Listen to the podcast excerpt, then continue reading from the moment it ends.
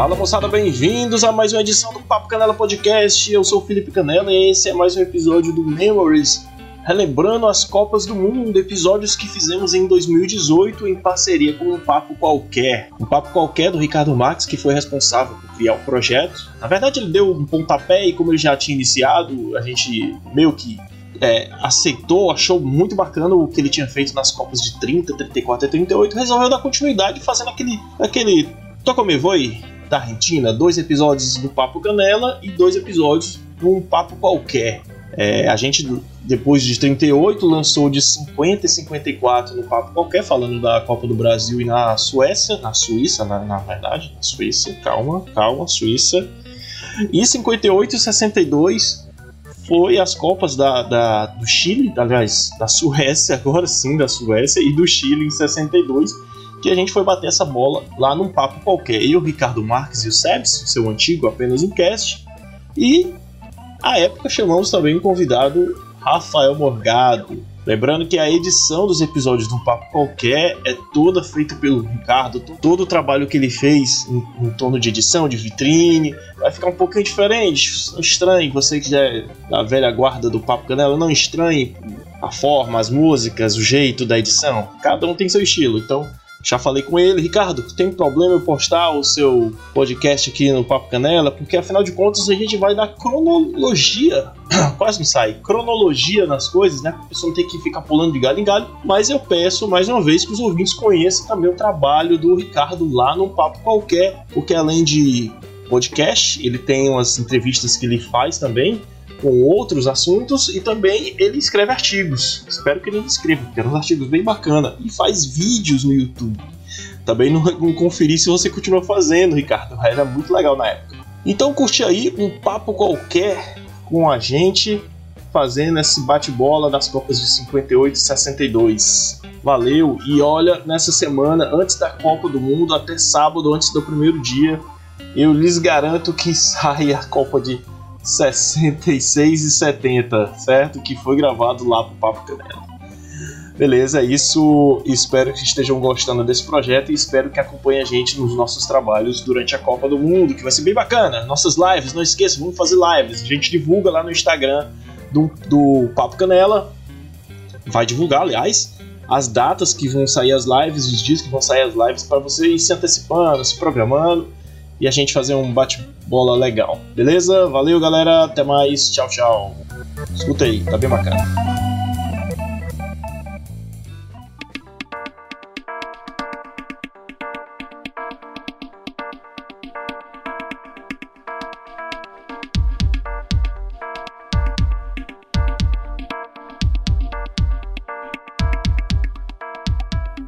Olá, como você está? Eu sou Ricardo Marques, editor do site Um Bloco Qualquer, e você está ouvindo nosso podcast Um Papo Qualquer. Obrigado pela sua audiência.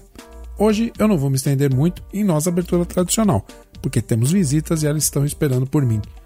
No programa de hoje, a continuação da série Histórias da Copa do Mundo. Então ajeite seu fone de ouvido porque o nosso papo começa agora. Divirta-se.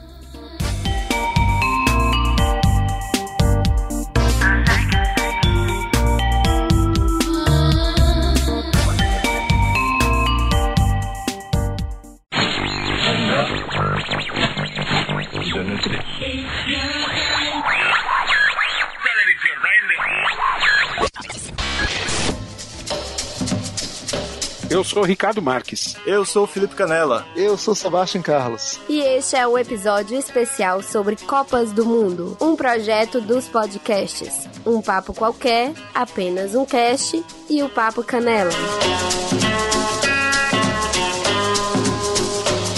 Neste episódio, as Copas de 1958 na Suécia e 1962 no Chile. Boa viagem!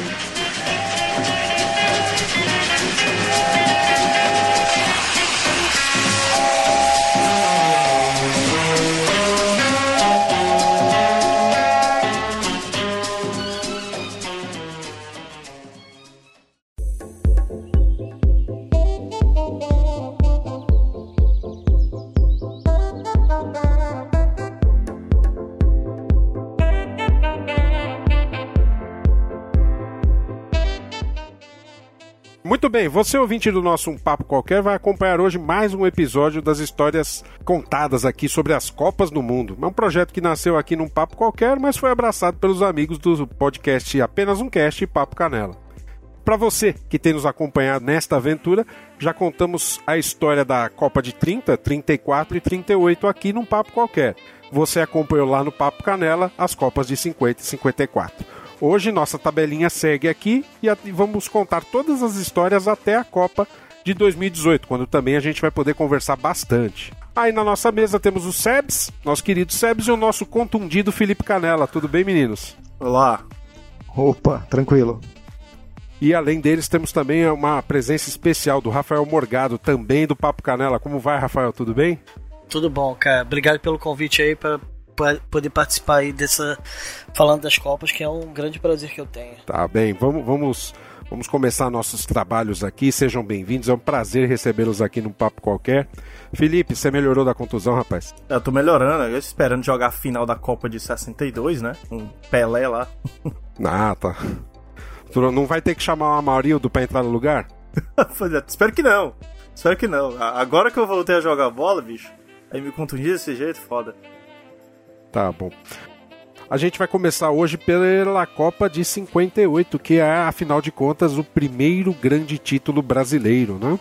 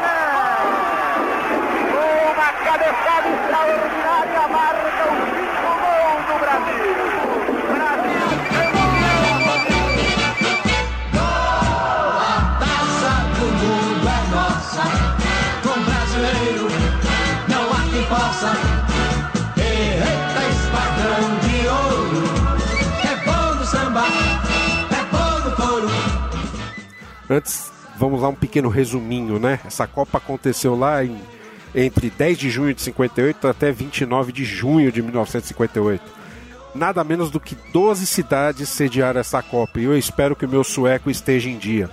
Boraz, Eskiltuna, Gotemburgo, Halmstad, Helsingborg, Malmo, Norco, Norrköping, Orebro, Sandviken, Solna, Udevala e Vasteras. Gostaram do meu sueco? Porra. Porra. Sensacional. É, deve ter algum sueco aí revirando, né? Porque foi uma desgraça isso, né?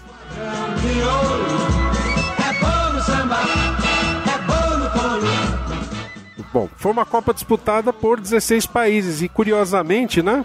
55 países tentaram uma vaga lá. Só países da Europa e só países da América Latina conseguiram. Como é que vocês explicam isso, gente? Aí, agora tu me pegou.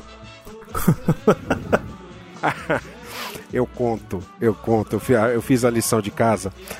FIFA dividiu em grandes zonas. Foi a primeira Copa que teve a divisão pelas zonas de classificação aí pelas, pelos continentes, né? Então teve a, a, a, fase de classificação das Américas, da Europa, da Ásia, da Oceania e lá da África.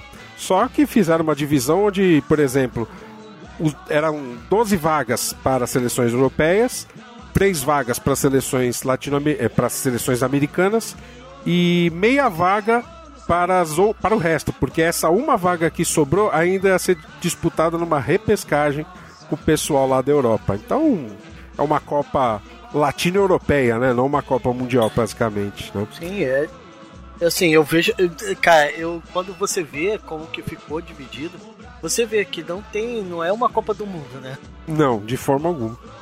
É um torneio. É, é uma Copa interclu, é, intercontinental, né? Só. Dizer. Intercontinental. Ah, mas, mas peraí, é uma Copa de Elite, cara. Só Elite tava jogando aí. É quem inter... vamos, vamos falar a verdade? Vamos falar a verdade, não vamos ser Pacheco? É quem interessa tava jogando essa porra. É, América do Sul. Será, cara? O Uruguai não foi, não foi nem classificado. Será que era quem interessa? Não, não. A América do Sul. Quando eu falo quem interessa é, é nível continental. A América do Sul tá representada, a Europa tá, tá representada, acabou, cara. Até hoje é assim. Mas é verdade. É, a Eurocopa, todo mundo fala que é a Copa do Mundo sem os, os times da, da América do Na Sul. verdade é sem Brasil e sem Argentina. Eles esquecem E de Uruguai, Argentina. Paraguai, Chile. Eles nem, nem citam.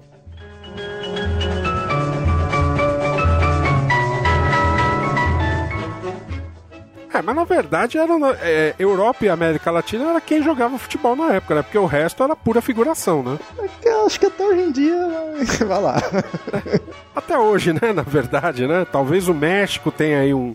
É, eu até tô falando América Latina porque eu tô incluindo o México nesse grupo todo aí, né? Mas. Ô Ricardo, não deixa os mexicanos te ouvirem, porque senão eles vão ficar putos da vida contigo, cara. Quer comprar briga com o mexicano, chama ele de latino.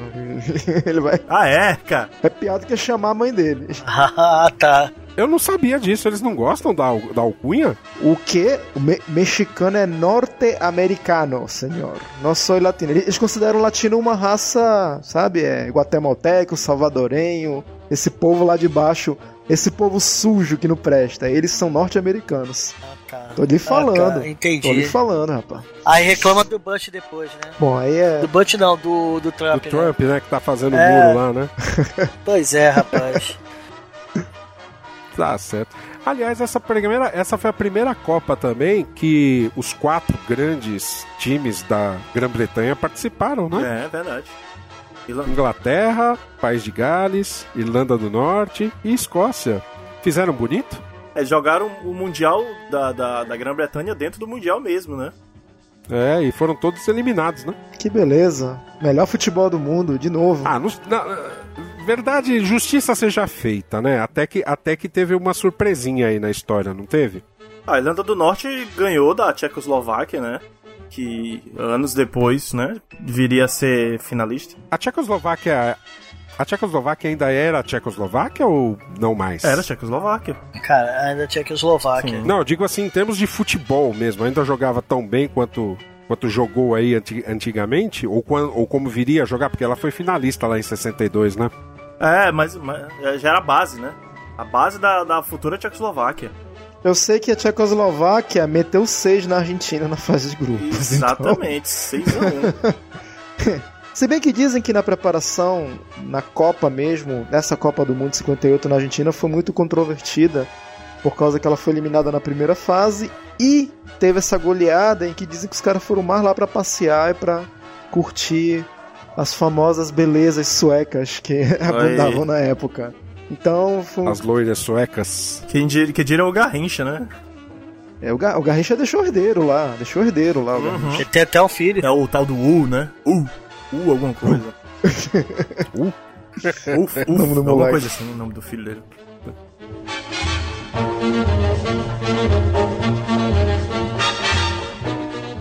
E pra vocês, quem que era favorito pra essa Copa? A gente sabe que o Brasil foi campeão, obviamente, mas tinha algum outro favorito assim que falava, não, esse time vai ganhar?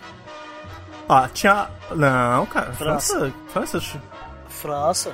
Pô, a França tinha uma. Eu tinha Eu ia falar França. Pô, Fontaine. Fontaine tava voando, cara. Mas a França tinha quem? O Cara, Copá. Tinha, o- tinha o Copa, que era o, arti- foi o artilheiro da Copa, né? E o Fontaine. art- Não, acho que foi Fontaine que foi o Ah, artilheiro. é, Just Fontaine, Just Fontaine, é. Ah, cara. É, eu, eu, eu só lembrava do Fontaine, pra falar a verdade. Ah, desculpa, Aí não- O Copa que, que era, tinha outra descendência, né? Era polonesa, alguma coisa assim. É, ele é polonês, tanto Fontaine também que era marroquino também. O, o nome é eslavo, é de origem eslava. O nome Copa. A Hungria tinha perdido todo, grande parte dos seus jogadores, né? Por conta lá da. Revolução Húngara. É, em 56, né? E aí, por conta disso, o Puskas, o Coxes, todos esses caras foram lá pra Espanha, né? Então, Hungria não era mais a Hungria, né? Tanto que na, na outra Copa o Puskas jogou pela Espanha, né? Ele, ele já tava lá por- justamente por causa dessa, dessa Revolução Húngara que expulsou uma galera de lá.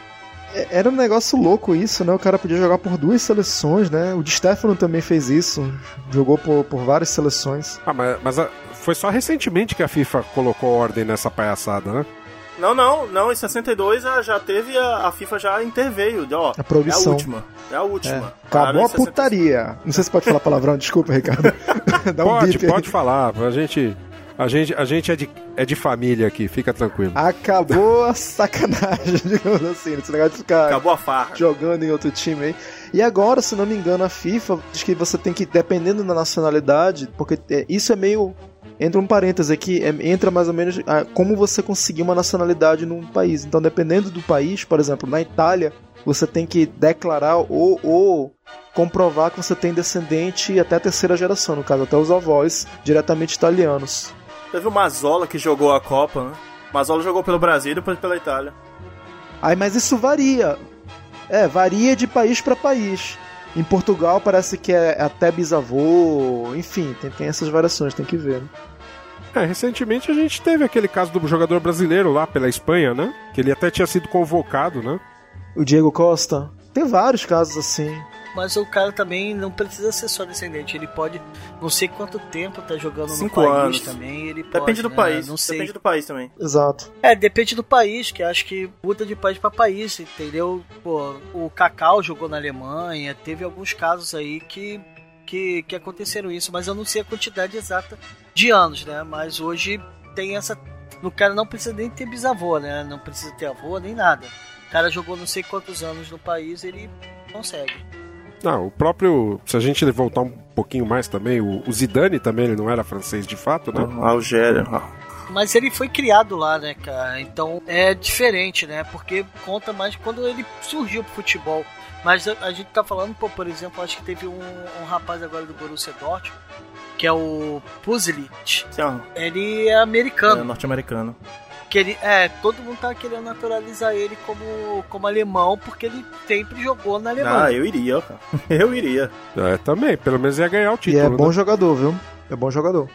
E é novo. E ele quis, e- ele escolheu, ele quis ir pros Estados Unidos. Tem vários casos assim.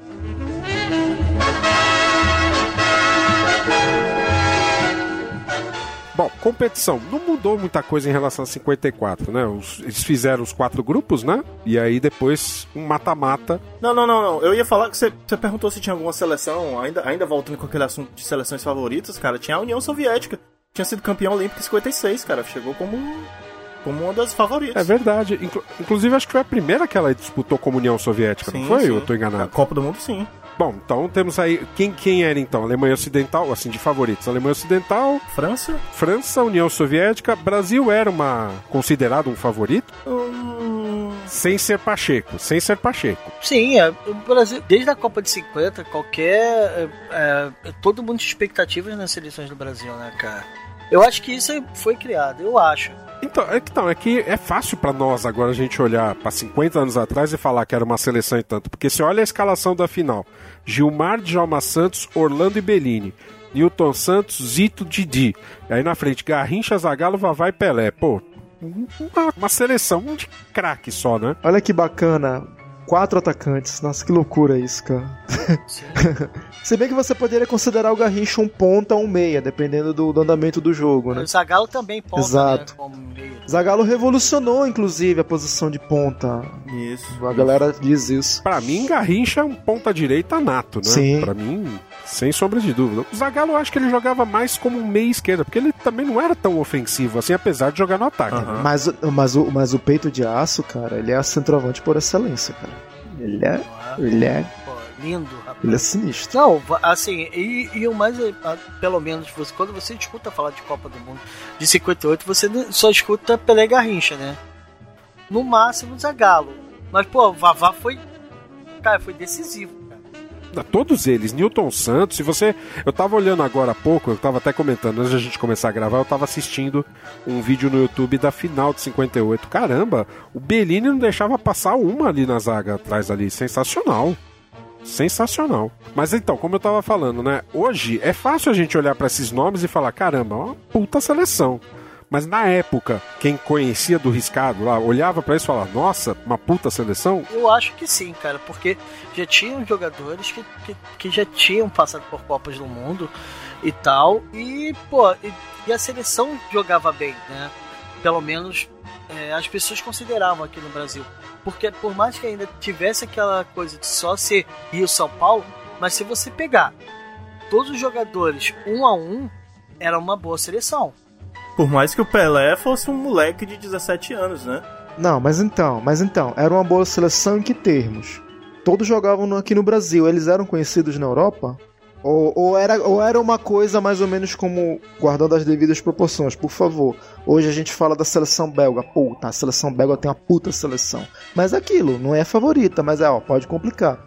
Eu, eu enxergo mais por esse lado, eu acho assim, puta, o Brasil chegou à final de 50, mas tava em casa. E é uma coisa. Naquela. Até hoje em dia é assim, imagina naquela época como era diferente você jogar na América Latina e, e como era você jogar na Europa. Eram caldeirões diferentes. Então, realmente, a torcida, por mais que sejam de pau, né? Como disse o, o mas tinha todo um ambiente que influenciava. Os jogadores se cagavam mesmo, cara. Então, de repente, os gigantes latino-americanos realmente eram gigantes, mas eram ali em casa. Assim como os gigantes europeus também tinham toda aquela coisa, mas também eram em casa também. Mas, Sebes, se você parar pra pensar, o cara, é, tiveram poucas edições da Copa do Mundo até 58. Foram cinco edições, correto? Não teve como o Brasil ainda se tornar uma potência dentro. Pô, por mais que tivesse chegado na final, não tinha como. E você viu, foi duas, é, duas Copas do Mundo da Itália, correto? Foram é, uma da. Duas do Uruguai.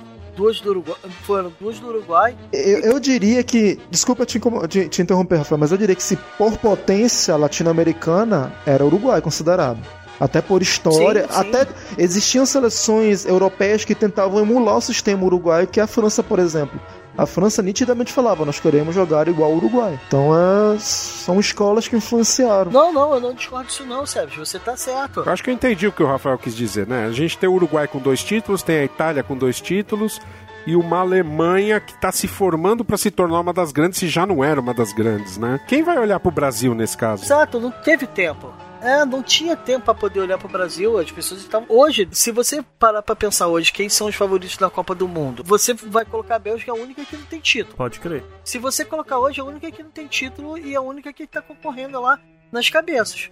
Tem razão. Então, é, precisa de- de- do título pra poder ser postulante a, a uma boa seleção. É, mas é também que hoje a gente já tem mais de 100 anos de de futebol, então a gente já tem história. Naquela época era o quê? Era a quinta Copa do Mundo? Não. Quarta Copa do Mundo? Sexta? Sexta Copa do Mundo. Então era novo demais, né? Ó, outro, outro, outro favorito que teve também, que, ia, que possivelmente ia ter, era a Inglaterra, né, cara? Que. Ah, mas a Inglaterra era mais nome do que. a Inglaterra tinha um time forte, mas ela. Porque ela tinha a base do time do Manchester que, que morreu lá naquele acidente aéreo lá em Munique. Não, cara, eu Ah. acho que deu. Não. Foi? Foi. Eu acho que não é. Foi sim, foi 50. Em janeiro de 58 Mas- teve acidente. Teve, teve um acidente, eles perderam acho que três ou quatro jogadores nes- nessa história. Foram os três principais da seleção, o Ed Edwards, o Tommy Taylor e o Roger Barney. São três que faziam a base do time. Mas ainda, ainda que eles tivessem um bom time, eu não sei se. A Inglaterra sempre gostou de falar, falar muito e não jogar tudo isso que fala, né? Pelo menos comparativamente. É, mas aí você pode colocar entre um dos, dos últimos favoritos aí. Tô falando assim pra juntar o grosso do, da Copa. Aí esses vão, esses vão Ah, chegar com tudo. É válido.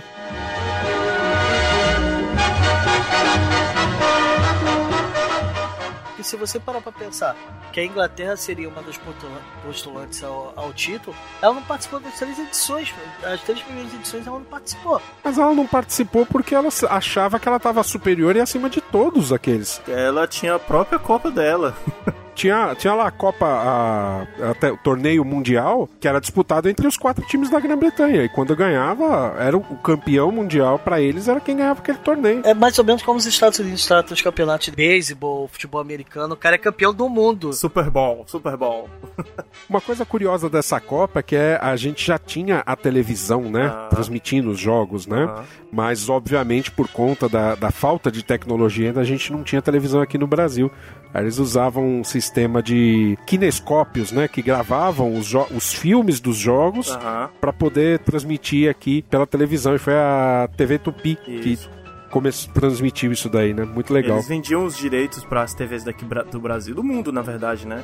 Isso- Mas isso graças à, à corrida espacial que tava tendo e o lançamento do Sputnik, né? Ah, É verdade. O satélite, o satélite, né, que foi lançado. Foi, foi lançado naquela época, Sim, não foi? Foi em foi 58. É 58, 58. Sputnik. Uhum. Exatamente no mesmo Ah, então, aí é, é legal, né? Porque começa a, a, a ficar uma coisa globalizada, né? Mas já tinha aí a rádio forte, né? Bem forte, a Rádio Nacional com cobertura lá direto na Copa. Bacana, né? Muito legal ver jogo de rádio daquela época, né? Eu, eu, eu- eu- é um pouco de saudosismo da minha parte, mas era muito legal. Tanto que eles faziam umas propagandas, né? Assim, experimentando a deliciosa Brahma Show. Sem mais demora, vamos a um gostoso Brahmasup. Brahmasup aumenta o prazer de seus momentos alegres. Brahmasup é a cerveja que eu, você e todos nós gostamos. Brahmasup é a sua cerveja. Bola em poder de perde mais. E aí era muito legal. Brahma, patrocina nós que a gente tá. Ambev. Tem que pedir Ambev agora. Ambev, agora é Ambev, é verdade, não é mais Brahma. Mas patrocina nós do mesmo jeito.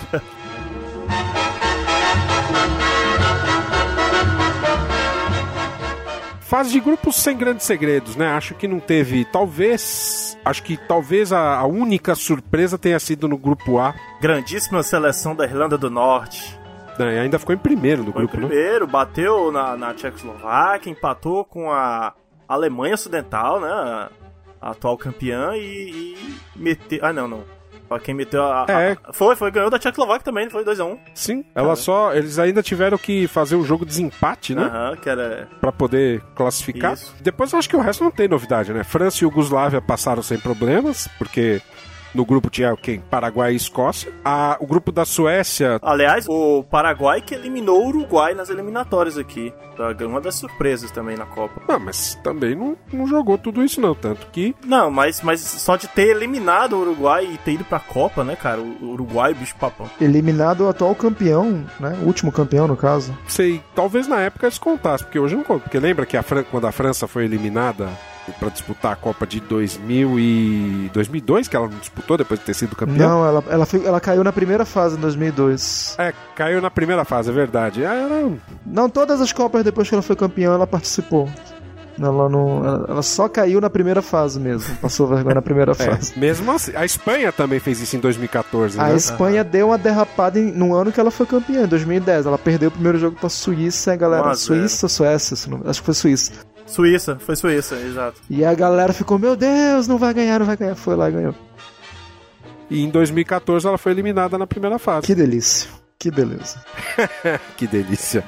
Bom, no grupo da Suécia, acho que também não teve surpresa, porque a Hungria não era mais a Hungria. E o México ainda não tinha uma grande tradição, acho que deu óbvio. Suécia e País de Gales. O México, ele, ele cumpriu a tradição dele, de ter em quase todas e perder todas, cara. Como assim não tinha tradição? A tradição do México é essa, cara. É participar e levar porrada. Pô, eu defendendo o México aqui ardentemente, pô. Ah, cara, eu, eu vou falar uma coisa pra vocês. Eu tenho uma. Eu já até falei isso no Papo Canela uma vez, não sei se o Felipe lembra. Eu tenho uma birra com o México, que o México ele quer pagar de, de fodão, de, de chata com os times da América do Sul. Mas quando chega na Europa, ele vira uma mulher de malandro, que ele gosta de apanhar de europeu, que é uma beleza, O rapaz. México, então, é um time arregão. Ele adora apanhar de europeu, cara. Tá tá aqui o grupo que não me deixa mentir. 3 a 0 pra Suécia, 4 a 0 pra Hungria, que não era essas coisas, e conseguiu empatar aqui com, com o País, País de de Gales. É verdade. Ô, ô Sebes, você falou isso do México, eles querem.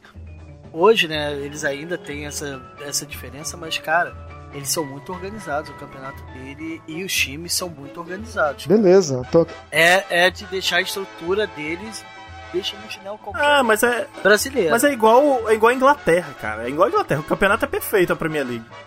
perfeito, Rafael. Rafael, perfeito. Bota. Pode pegar o maior campeão, Tigre Super Atlas Unam. Bota contra um River da vida, perde. Bota contra um Cruzeiro É, aqui no Mineirão, perde. não, Sim, não perde. adianta. México é Não, é, México. verdade, isso aí eu não discuto, não. não discuto, Cucaracha forever. Bom, e aí resta falar do grupo do Brasil, que acho que foi o grupo mais cascudo, né? Porque Brasil, União Soviética, Inglaterra e Áustria.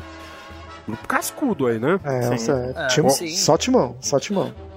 Era Keller, né? E aí o Brasil, inclusive, teve, teve até um, um- O Brasil teve uma, uma dúvida aí contra a Inglaterra, né? Porque o Feola ele resolveu mexer no time, né? Foi onde ele consi- conseguiu, acho que só um empate, Foi, né? foi 0x0. Sim, foi. foi zero a E aí zero os- Inglaterra.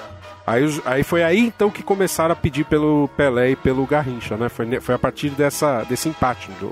Ah, começaram a pedir, ah, um, um aspas aí, que quem começou a pedir foi os próprios jogadores, que, que Pelé, acho que entrou em cinco que tava no banco, e deles alguns negros, incluindo Pelé, que jogavam mais bola de quem tava titular e, porra, bota esses caras pra jogar que eles jogam mais, cara. Eles mesmos jogadores pediram isso.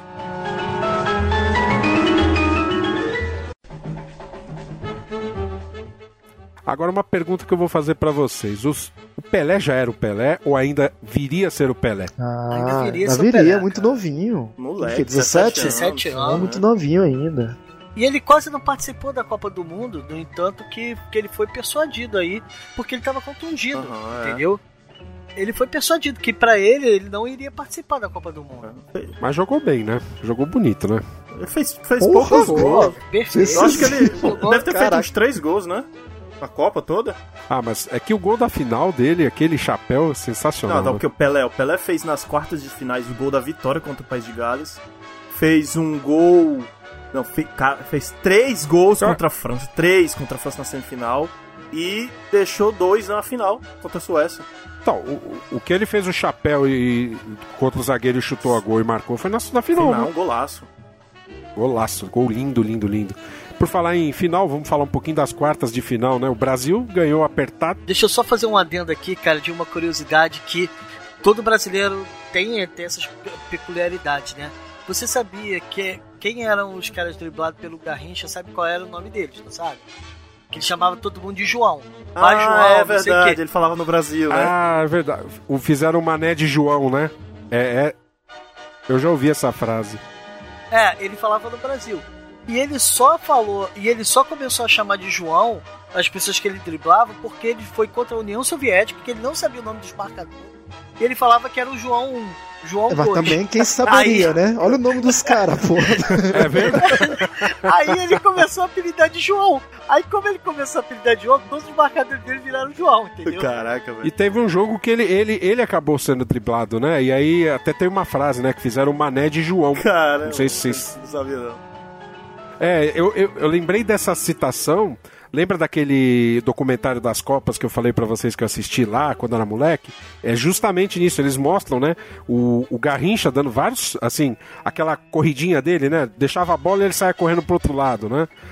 E aí teve um jogador que fez a mesma coisa com ele, né? E aí eles falavam no documentário, né? Foi o Jim que fizeram o mané de João. Ô, nesse ramo da curiosidade aí também tem a... Se você parar pra prestar atenção, o Pelé é um garoto de 17 anos com a camisa 10 da seleção brasileira. Como assim, né, cara? Mas foi uma puta sorte que ele deu, entre aspas, porque parece que o Brasil não mandou, a, a CBF não mandou a camisa numerada pra, pra Copa. Brasil organizado como, Como sempre, né? né? A FIFA que, que numerou e pelo que contam, pelo, não, não, tem, não tem certeza sobre isso, mas pelo que contam, é que pegaram a numeração das malas dele, e quem diz isso, se não me engano, foi o Zagal que falou, que diz que acha que foi pela numeração das malas, tanto é que o goleiro Gilmar é o número 3, né? E, Nossa, coisa estranha. Alternativo isso. pois é, cara. Goleiro com a 3. Tiveram outras coisas que, que ficaram bem, bem zoadas aí, né? Na Copa do Mundo foi, pô, você. É, como você via, o Brasil não tinha camisa reserva. Eles tiveram que comprar Ah, improvisados lá verdade, na, isso. Na final, pra poder jogar a final contra a Suécia. Que a Suécia era dona da casa e ia jogar com a camisa amarela. Isso, isso. O Brasil não tinha camisa reserva. Caraca, Tem uma história. que Foi, foi, foi com a camisa azul mesmo? Foi aí que foi a camisa azul? Foi, foi, foi com a camisa foi, azul. foi daí que veio a camisa Tem uma azul. história que a, que a cor. É, porque a azul até então era, não, se não me engano, não sei se a Itália já usava o azul, a da esquadra, mas a França, se não me engano, usava. Então é uma cor meio que manjada, mas eles deram a desculpa de que era a cor do manto da padroeira do Brasil de Nossa Senhora, que era aquele azul, aquele tom de azul, exatamente. Eu conheço essa história um pouquinho diferente, eu não sei a veracidade dela, mas falavam que o segundo uniforme do Brasil era camisa branca e calções azuis. E eles não tinham. não, não concordaram porque o amarelo ia, combi- ia confundir É, muito. dá Foi muito onde certo. eles tiveram que. Foram buscar a camisa azul e aí veio a história lá do Paulo Machado de Carvalho que falou que o que ele queria mesmo é ver o Brasil jogando de azul. E aí entra a história do manto da Nossa Senhora. Não sei até onde isso é verdade, mas pelo sim, pelo não, né? Jogou de azul e jogou bonito, né? E, e que, e que coisa louca, o primeiro título de um país que viria a se tornar o maior vencedor da competição foi com uniforme reserva, né? E, e, fora do continente dele, olha só que loucura. cara. Durante muito tempo ficou como o único país, assim, entre, entre a grande rivalidade que existe, foi o único país que ganhou fora. É porque em, 50, em 62 veio o Brasil novamente, 66 foi a Inglaterra lá mesmo, 70 o Brasil por aqui no continente. Quanto que foi? Isso. Nossa, tenta- foi em 86 no México, não foi? Não, foi 70 Argentina no, 90. México, Brasil, 86 Argentina no México. Tudo no Não, então, México. tô pe- tentando lembrar quando que foi o jogo. O- Quem foi que ganhou fora também? Alemanha, então. Alemanha, 2014. Ah, olha só, quanto tempo, hein? Foi? Olha só. Foi a Caramba, segunda. demorou. Foi, foi ser- esse tabu foi ser quebrado agora, cara. Quatro anos atrás. Tô falando. Até então, o Brasil. É, e ainda nas curiosidades, né? Porque, vamos lá, né? Só pra gente chegar na fase final. O Brasil pegou o país de Gales, onde fez o Pelé fez o gol, depois pegou a França e goleou por 5 a 2 Aham. e chegou na, chegou na final. Do outro lado, Suécia venceu a União Soviética e venceu a Alemanha Ocidental. Nossa, só, só veio pedreira pras finais, né? É, muito forte. Copa de Elite. Copa de Elite. É, foi um. Assim, foi uma foram finais bem justificadas, né? Porque lá. Brasil ganhou da Suécia e depois França e, Ale- e Alemanha disputaram aí terceiro e quarto lugar. Mas é engraçado que a França fez o artilheiro da Copa com o dobro de O gols. cara né? que fez mais gols em Copa, numa única Copa, né? Just Fontaine. É, Just Font- Até hoje é um título inquebrável. É, o Just Fontaine. Ele fez 13 gols. 13 gols. Quem chegou mais perto dele foi o Pelé e o Helmut Hamm. Isso juntando tudo, Alemanha. né? Juntando tudo. É, se somar o, o- o gol dos dois, dois vices, não dá o número de gols que o Fontaine fez. O mais engraçado é que você falou da- das finais agora. Pro Brasil, a final de verdade foi contra a União Soviética, né? Na- ainda na fase de grupos? É, porque o Brasil tava. é, a União Soviética ela tinha ganho os dois jogos. Tinha empatado, tinha empatado e tinha ganho da Áustria. Então, é, o medo que o Brasil era que eles iriam. que eles não tinham jogado bem contra, contra a Inglaterra, de que o Brasil ficasse fora. Aí, no entanto, que o pessoal pediu para que entrasse o Pelé e o, e o Garrincha. O medo era que a seleção nem se classificasse. No entanto, que quando eles falaram que o Brasil que o Brasil iria com o Pelé e com o Garrincha, você sabe como ficou apelidado a seleção da, da União Soviética? Que era a CCCP. Cuidado, camarada, com o crioulo Pelé.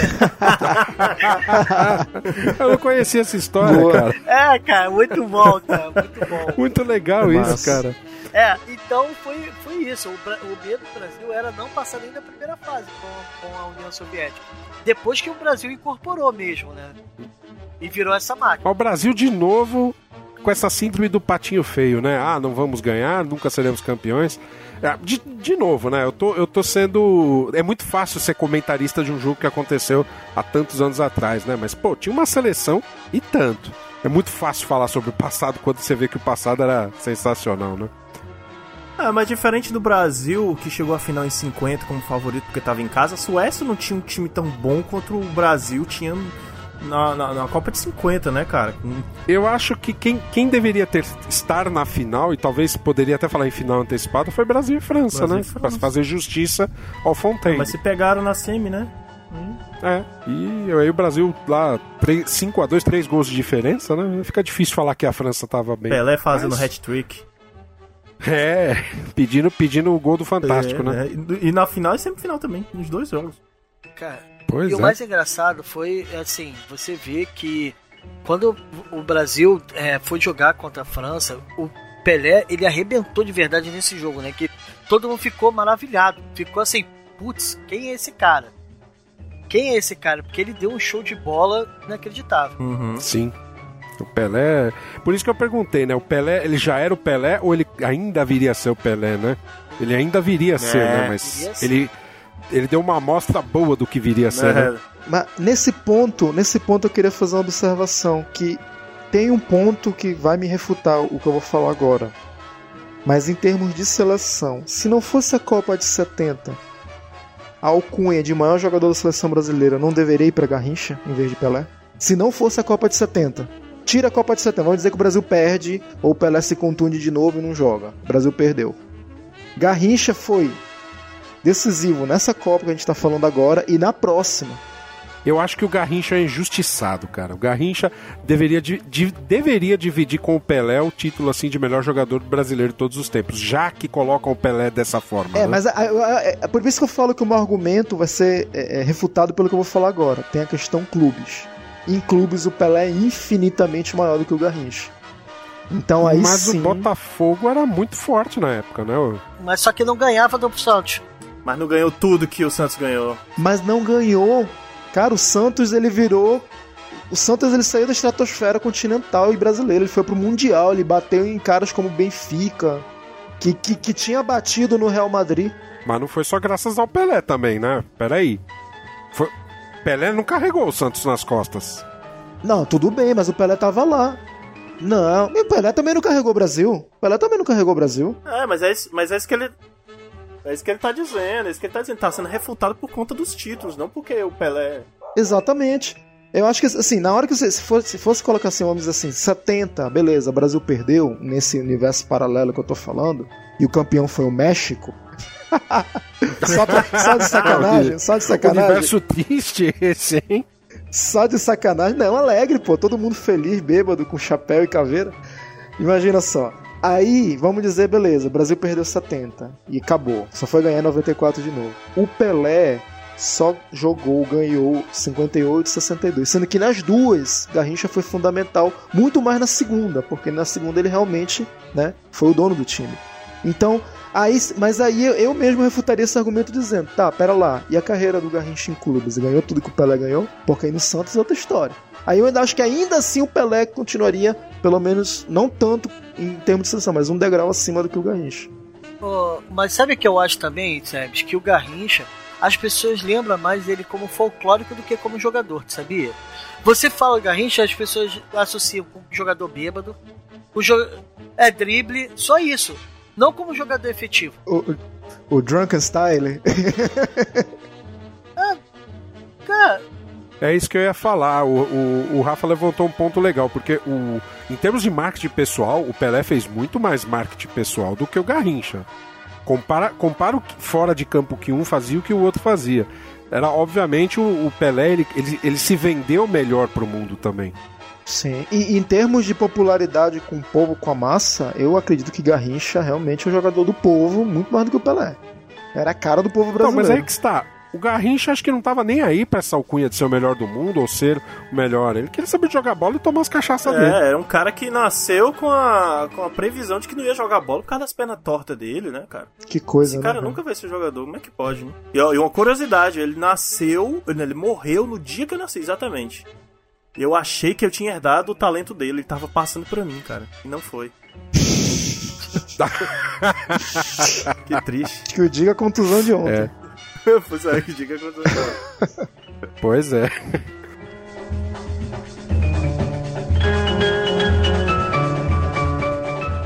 Bom, a final então foi disputada entre Brasil e Suécia, né? Brasil enfrentou a Suécia e ganhou por 5 a 2 gols de Vavá, Pelé e Zagallo.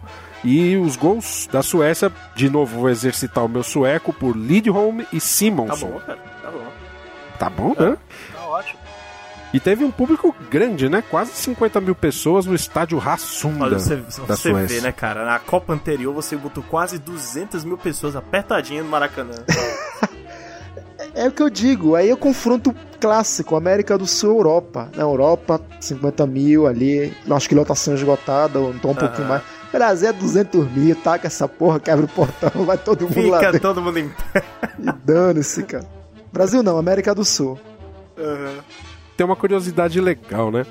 Essa Copa, todo mundo conheceu ela pela, pelas imagens, como uma Copa em preto e branco, né? Só que em 2013, isso aqui eu vi lá na Wikipedia, teve um cidadão que ele fez uma gravação é, da- do jogo da final em cores, né? Então dá pra ver lá algumas cenas. Não, peraí. Ele, ele, filmou com a câmera em cores? Sim. Ou ele coloriu depois? Não, a câmera em cores. Tanto que tem um vídeo lá no YouTube que foi liberado pela filha dele em 2013. Tem cerca de 7 Eu minutos. nem sabia que tinha câmera em Velho. cores nessa época. Existia já. Pois é, eu também não sabia não. Não, tinha. Se você for olhar pro cinema, você já tinha filme colorido. se bem a que- questão é. é. que você não tinha a transmissão dos jogos em, ca- em- cores. em cores, porque você não tinha ainda a tecnologia. É verdade. E faz sentido, faz sentido, cara, porque é que nem vocês estavam falando mais cedo, era uma época de revolução, não só é a revolução na sociedade inteira e na parte tecnológica também, que, caso vocês não lembrem, era início da Guerra Fria. Então a tecnologia estava galgando a passos larguíssimos. O 58 não foi também aquela eh, revolução do primavera, acho que na França também, contra o general lá. Charles de Gaulle? É, é o De Gaulle. Não, De Gaulle. Acho que foi 68, não foi, 60 não foi 68? Não foi? Acho que foi 58. É, ah, não lembro, não lembro. Eu não sei se foi 68. Mas acho que tava tendo alguma coisa na França também nessa Ah, época. cara, devia estar tendo coisa em tudo quanto é buraco aí nessa, nessa É, época. isso é É verdade. difícil, mas enfim. É, o mundo, o mundo era um lugar muito mais confuso naquela época, né? Mas então, tem essa curiosidade. O cara, o nome do cidadão, e de novo, meu sueco aqui bem treinado, Folk Wanstroms. Olha só, cara. É. Cara, agora você falou, lembrei que tinha um Ben-Hur de 59 e já era colorido, né? Então, assim, já havia tecnologia, mas obviamente pra televisão não, então. E, e se você olha as cenas, você vai ver que o cara que fez, ele não tinha muito muita prática, tanto que às vezes assim, ele não acompanha, ele não conseguia acompanhar a bola. Ah, ele era só rico, é um rico. É um rico que quis fazer Excêntrico. cineminha colorido e ficou bonito. É bonito de se ver porque você acaba tendo uma nostalgia enorme e você vê o Brasil jogando num lindo tom de azul. Ô, Ricardo, vai ter link no post? Vamos botar o link no post disso aí sim, com certeza. Ricardo, Oi. joga a escalação do Brasil que jogou a final, por favor. Vamos lá. No gol, Gilmar. Lá na trás, nas na, laterais, Djalma Santos e Newton Santos. Zagueiros, Orlando e Bellini. Meias, Zito e Didi. No ataque, Garrincha, Zagalo, Vavá e Pelé. Olha aí. Ah, cara, tem outra, outra curiosidade que esse gesto de levantar o troféu acima da cabeça foi o primeiro, foi o Bellini, né, cara? Foram dois gestos bonitos naquela época. Esse de levantar o troféu e quando deram a volta olímpica, o Brasil deu a volta olímpica carregando a, ban- a bandeira da Suécia. Pô, Cara, legal, e cara. tem uma Legal. curiosidade também que o Brasil foi tão decidido depois que eles passaram pela, pela União Soviética que o Didi assumiu a postura de líder né, da equipe, né, o Folha Seca. Que quando a Suécia, a Suécia fez o primeiro gol, vocês podem ver que a Suécia abriu o placar, ele pegou calmamente a bola e botou no meio campo, é, apoiando todo mundo, falando que seríamos campeões. Repetindo, repetindo o gesto de Abdulio Varela em 50. Sabia que ele ia falar isso. Claro, mas pô, isso é um, um clássico, cara. Eu, eu ia falar isso, pô. Eu Foi lembrei, mal. pô. A próxima eu você fala. Eu acho que, cara, Didi, essa seleção era maravilhosa, cara. Era maravilhosa. O Zito, cara, jogava muito também. São, são jogadores que parece que não são lembrados hoje, né, cara? Isso Os é- primeiros é campeões. E é triste a história que se a gente vê depois o que acontece no futuro, a maioria foram esquecidos e morreram assim na miséria, ou necessitados de, do mais mínimo apoio. Realmente não teve memória. E assim, é- é- é- você falou uma coisa interessante: a seleção de 58 é de todas as campeãs brasileiras a única considerada capaz de bater de frente ou ganhar da seleção de 70. Tamanha qualidade do time do primeiro campeão. Assim, uma das coisas que mais me entristece, até com os brasileiros que não sabem a própria história, eu me lembro que teve um jogo comemorativo contra a Suécia, pra- é, a comemoração do, do Brasil que foi campeão, acho que foi em 2008, foi 50 anos do Brasil campeão do mundo pela primeira vez. Aí foi um amistoso contra a Suécia. Estreia do pato da seleção. Perguntaram pra ele qual jogador do Brasil ele gostava da Copa de 58. Ele só se lembrou de Pelé. Vo- Você lembrou de mais algum? Não. Nossa. Então é um Não. cara que definitivamente não conhece a história do futebol. Não conhece. Não, mas, ó, mas, mas olha só, essa geração que tá vindo aí, a geração Y, Z, sei lá o que é, eles não vão lembrar ninguém de 94 também, não vão lembrar ninguém de 2002, ou, ou no máximo Cara, Ronaldo lá, e Mas sabe o Romário. que, que acontece? Cara. Você, cara, você é profissional, cara. Você tá defendendo a seleção do seu país. Se você não sabe a história do seu país, quem fez a história dentro do seu país, cara, desiste. Você tá participando de um jogo comemorativo do campe- do- dos campeões de 58. Se você não sabe quem foi campeão, quem levantou a taça, Cara, desiste do mundo, cara. Vai jogar peteca. E, e é um cara. E é um cara que tem estátua na frente do maior estádio, né? Um- Pelo menos o estádio mais emblemático do país, Cara, que é o Berlim. Mas é o tipo de coisa que mostra mais uma vez a desorganização do, do- da nossa confederação, né? Porque era uma coisa que se juntasse lá o povo numa salinha com um PowerPoint na tela, resolvia, né? Vamos falar um pouquinho de, do que foi a história. Para os caras se prepararem, né? Exatamente. mínimo, né? Palestrante aí. É, mesmo como uma, uma coisa motivacional, pra mostrar, falar, por que, que a gente tá tendo esse jogo. É, mostra uma completa desorganização da nossa confederação. Minha opinião. Não, também. Eu, eu acredito que, é o- que são os dois, cara. Porque eu é, tem jogadores que, que eles estudam. Pô, você vê. é, assim, não comparando, mas o- quando você vai ver o futebol americano, o cara estuda tudo que, vai, que, que ele vai enfrentar. O estádio, o vento, o que, que, vai, o que, que vai acontecer e tal. Aqui não, o cara vai apenas. Vai jogar videogame na concentração e foda-se o resto. Desculpa o palavrão. Olha, ó, ó, Confia olha na em fé. direta, olha Confia na direto aí. Felipe. Vai deixar mesmo? Cara, mas é, cara, é muito complicado, cara. É muito, é, assim, é, é você não saber nem, nem um pouco da história do seu, do, do seu passado, entendeu? Se você joga futebol, o, o, o futebol é tão divulgado no Brasil, é por conta deles também. Eles fizeram história, cara.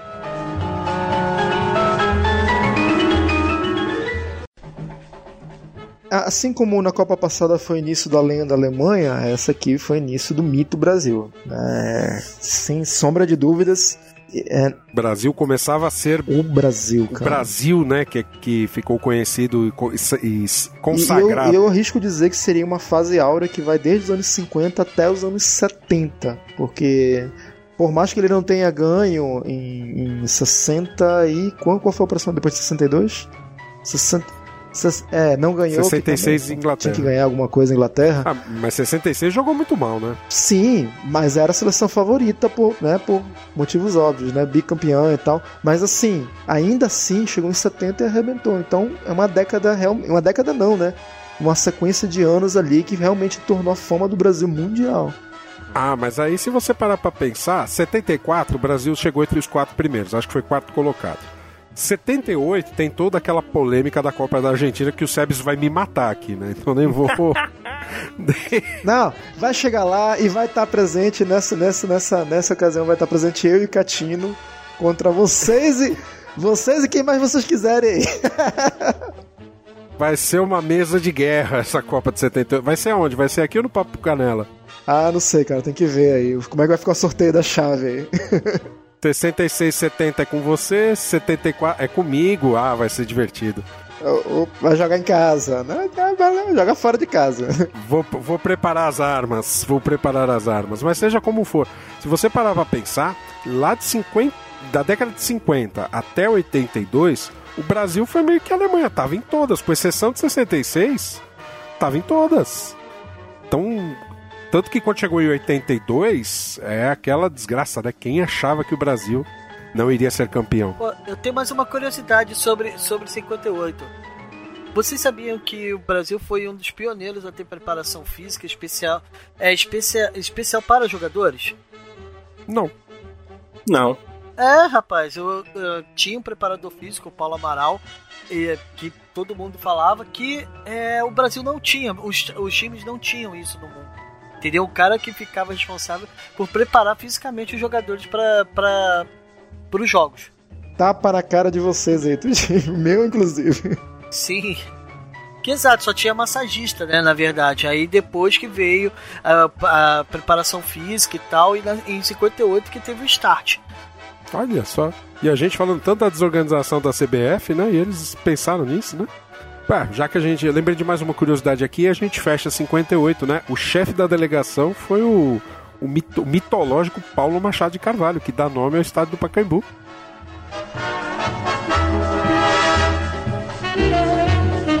Pelo meu cronômetro, faltam 10 segundos. Bola longa para a área brasileira. Fica na esquerda agora com Orlando. Orlando para Pelé. Pelé domina no peito de calcanhar para Zagalo. Zagalo prepara-se, tem Pelé. Levantou, Pelé entrou de cabeça para o árbitro e gol! Pelé! Uma cabeçada extraordinária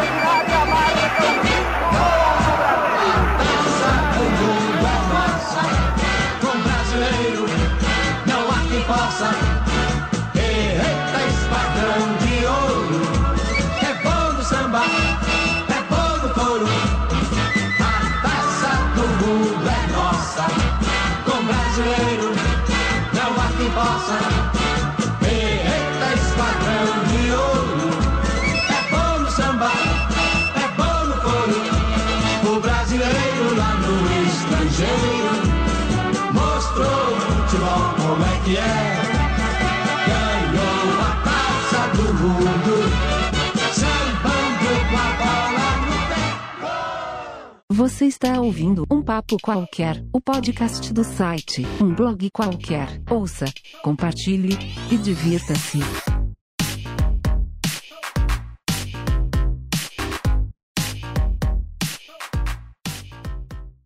Amigos, vamos lhes contar mais uma história do futebol do Brasil. Gostosa como aquela de 1958, escrita em Campos da Suécia, quando após 28 anos de espera, conquistávamos o Campeonato Mundial de Futebol, descobrindo pela segunda vez o Brasil para o mundo e fazendo com que nossa república ganhasse um rei negro. Amigos, vamos lhes contar a história do bicampeonato mundial de futebol, realizado em 1962, na maravilha que fica atrás da Cordilheira dos Andes. No dia 30 de maio de 1962, o Chile seria a capital mundial do futebol. As seleções de 16 países iam lutar por uma estatueta de 30 centímetros de altura e 1.800 gramas de ouro maciço e que se encontrava de posse do Brasil desde 1958. A Copa do Mundo. Brasil, vitória! Cinzano ergue aos bicampeões. Um brinde pela fibra e pela raça. Com cinzano vibrou a torcida. Vibrou por essa gloriosa taça. Cinzano brinda ao bi- O Brasil mostrou que é mesmo bom de fato. Brasil, Brasil, vitória! Cinzano saúda os brasileiros pela conquista do bicampeonato da Copa do Mundo. Brasil, Brasil. Então, 62 a Copa do Mundo FIFA no Chile, aonde depois de duas edições na Europa, né, finalmente vieram para cá. Isso foi uma decisão da FIFA, né? Finalmente a FIFA criando de fato a alternância de continentes aí. Mas ela tinha anunciado isso em, em 50, já na Copa do Brasil, Ah, né? mas ela não alternou tanto assim, ela anunciou e não cumpriu, né? Não, eu acho que o Brasil. O... Não, eu acho que a Copa do Brasil foi devido à Segunda Guerra, não foi, cara? Que, que, que, a- que tava em frangalhos da Europa não tinha como sediar. Os países não queriam sediar a Copa do Mundo. Sim, não, sim, você tem razão. Tô dizendo que a decisão para a Copa de 62 foi anunciada em 50 no Brasil. E já tinha anunciado a decisão lá na. na- na- Mas o Chile, o Chile não era favorito, tanto que, que a Argentina, para variar, né, tava É isso que eu ia falar, cara. Eu fico rindo, como a Argentina é aquela, aquela chata que ninguém suporta e todo mundo deixa para o último. Foi Uruguai, Brasil. Aí falou: não, agora, porra, Uruguai tudo bem, deve ter, né? Beleza. Ah, Brasil, Brasil, beleza, Brasil, maior país do continente, beleza. Agora sou eu. Não, Chile. Puta que pariu. Só foi lá em 78. Tanto que ela tomou uma surra na votação, né, em 56, não foi? Sim, sim. Foram, deixa eu ver, achei aqui. A Chile, a- o Chile ganhou com 32 votos e a Argentina teve 10 e teve 14 abstenções. Então teve gente que não quis votar nenhum nem outro, né? Engraçado, né? Pera aí, pera aí, então eu tô maluco. Então a decisão não foi em 50, não foi antes, né? Ou foi depois, né? Em cinquen- é, o Congresso da FIFA de 56 é que decidiu a sede. Ah, é 56, é, eu tô maluco, é. É. Exato. Aí, só que assim, quem queria. quem Havia uma reivindicação da Argentina que via pedir. E aí entra o que foi falado aí agora. Ah, não, nós desde 30 a gente está tentando sediar uma Copa. Só que, de novo, né? O Chile apresentou a candidatura em 52. o- A Argentina alegou que eles não tinham condições de, de suportar um evento daquele porte. Mesmo assim, ganhou o direito de fazer a Copa. E aí, Engraçado, né? Aí já começamos com as curiosidades, né? Se você olha o selo oficial da Copa, lá não fala Copa do Mundo FIFA, né? Lá fala Copa Jules Rimet. Caramba. É. Tá lá, é, é bem, é bem assim, tem, o, tem a- o, o logotipo oficial, é uma bola é, estilizada com um globo, um globo terrestre, ao meio um estádio de futebol com a bandeira do Chile, aí em cima Campeonato Mundial de Futebol, embaixo Copa Jules Rimet, Chile 62. Mas aí eu acho que o Jules Rimet tinha morrido em 56, né? No ano da, da escolha da, da, da sede lá do Chile, né? Deve ter sido uma homenagem póstuma, né? Pode ser. né? Possivelmente. Pode ser. Possivelmente. Tá com toda a cara. mas- É. Enfim, foi uma Copa bem diferente do que, do que foi 58. Por começar pelo número de sedes, né? Que foi uma Copa bem mais enxuta. Eles tiveram aí, se não me engano, quatro só- sedes só, né? Foi o, o Carlos Ditibon em Arica, o El Tenente em Rancagua, em Vinha do Almar o Salsalito e em Santiago, Estádio Nacional do Chile. E estádios pequenos. maior, né? 65 mil É, e pessoas. todos os outros estádios pequenos, né? Pra padrão Ah, FIFA, o, né? O PV aqui em Fortaleza é o dobro desse El Teniente aí. É, isso. Tá dando 20 mil pessoas, 20 e poucas mil pessoas. Aí lá cabia 11 mil no, no estádio chileno. 11 mil na Copa do Mundo, cara. Pois é, né? Sacanagem. E é engraçado que naquela época ainda havia a história do campeão do- da Copa anterior ser automaticamente classificado, né? Então o Brasil não teve que ir para as eliminatórias, o que significaria aí o Chile era a sede, o Brasil era o campeão, então a gente teria aí pelo menos mais dois times na, na Copa que seriam aí é, latino-americanos, né? Descontando o México, né? Porque eu já ouvi aí que o México não gosta de ser latino. É, mas jogam ele no meio do balaio, hein? Bom, falando um pouquinho sobre os times que estiveram lá, né?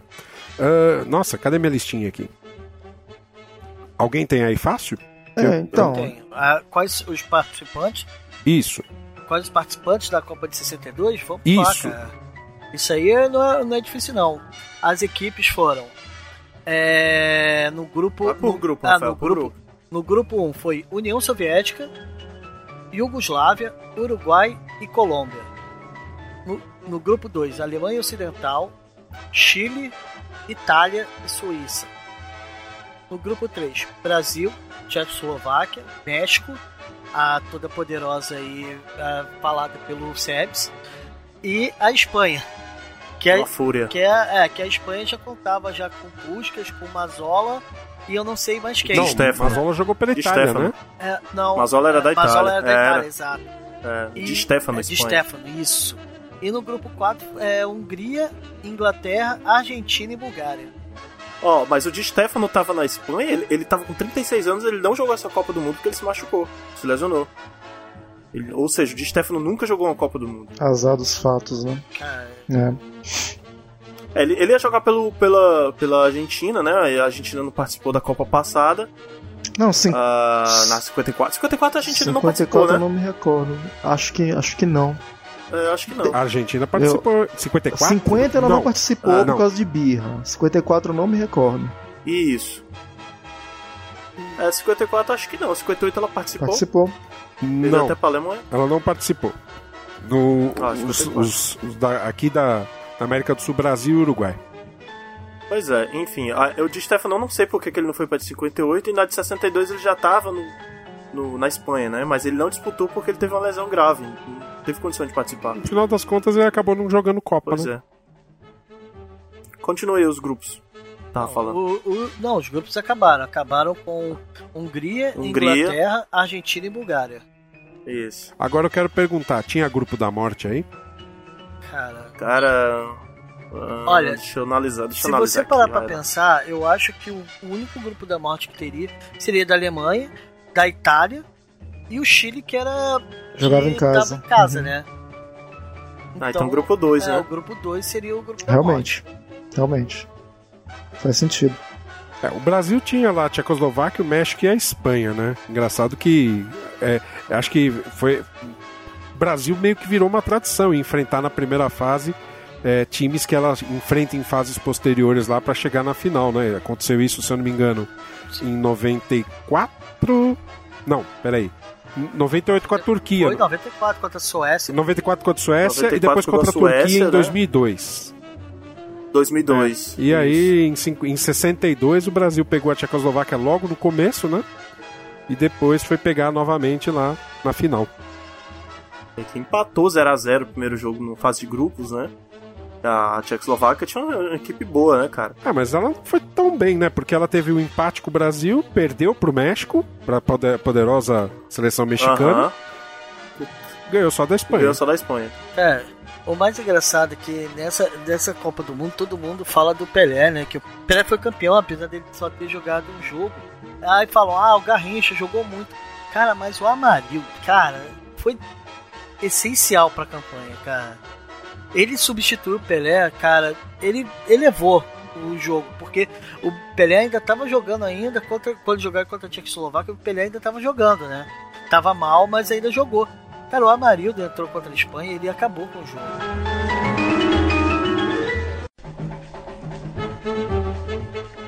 Vavá também tava jogando bem. Cara, olha, é porque. é, Não, o que acontece é que nós tivemos vários centroavantes bons em Copa do Mundo, mas só que as pessoas não lembram. Cara, o Amarildo, pô, é- é- é- eu sou saudosista porque eu sou botafoguense, né, cara? Então, eu tenho que falar do processo, né, cara? Eu não tenho, não tem como chegar e não falar, porque a- uma das bases do- da seleção ainda eram jogadores do Botafogo. Se você parar pra ver quem foi convocado na época, O Newton Santos, Newton Garrincha, Santos, Didi, exatamente, ainda continuava. O Zagallo. Amarildo, Zagalo. É. Então você vê que ainda era a base do, do Botafogo e também do Santos. Parecia que eram, os dois times eram, eram a base da seleção brasileira.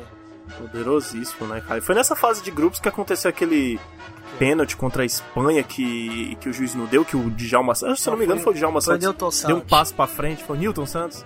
Deu aquele passinho pra frente maroto, É, né? falando que foi ali que, que a falta aconteceu e O tal. cara driblou ele na entrada da área, na linha da grande área, e ele derrubou o cara e deu dois passinhos pra frente pra ludibriar o É, árbitro. malandragem. Funcionou, né? Sim. Senão teria sido empate o É. jogo, né?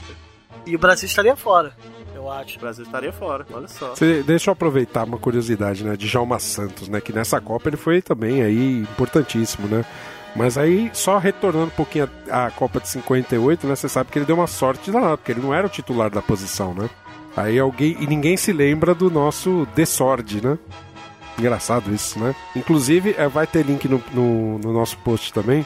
É, o no- nosso amigo Michel Vieira, que escreve lá no blog qualquer, ele escreveu um texto justamente sobre isso, o Desord, que conta toda a história dele, a trajetória. O cara realmente foi um bom jogador de futebol, mas no final ele amarelou.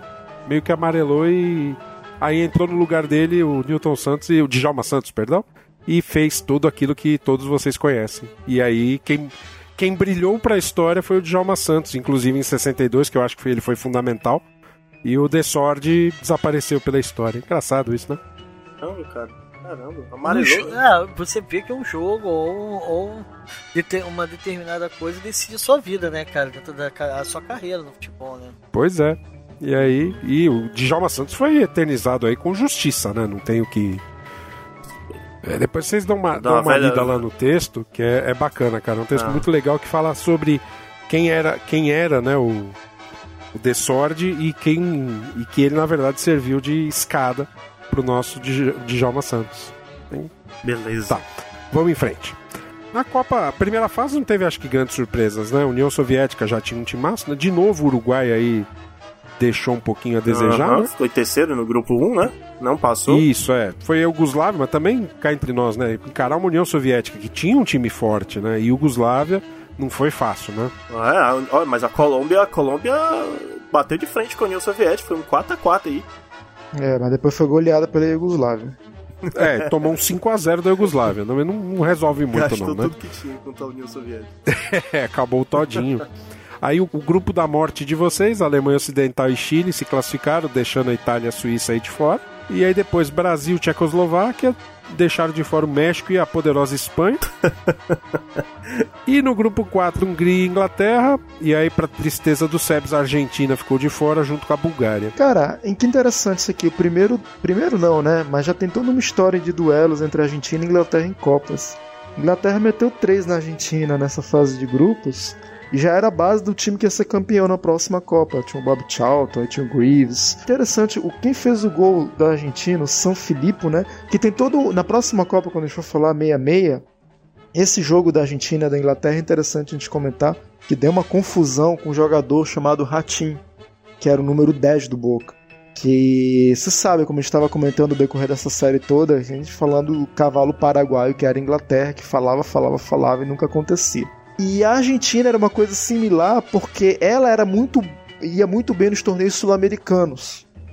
Nessa época ela era uma potência na América do Sul, mas quando ia para o nível mundial e tá aqui a prova, até o Chile, tudo bem, tá jogando em casa, chegou em terceiro lugar, foi finalista na primeira Copa Argentina, mas depois disso o Uruguai tava na frente dela, bicampeão, o Brasil tava voando nessa época, e a Argentina ali, ó, ficou na primeira fase na, na Copa passada 58 e agora de novo, jogando em casa, em casa eu digo, no continente, em casa ali do lado, que realmente o Chile é grudado na Argentina, perdeu também, ficou na primeira fase. Mas é interessante notar como ela só foi acordar assim mesmo para a Copa do Mundo, se organizar mesmo realmente quando a Copa foi, foi, foi jogada em casa mesmo, literalmente. Eu não sei se eu vou concordar com essa parte da organização, porque, sinceramente, 66 a, a Inglaterra fez tudo para ser campeã, né? Não, acho que a, a, a, Inglaterra era o melhor time daquela época, não.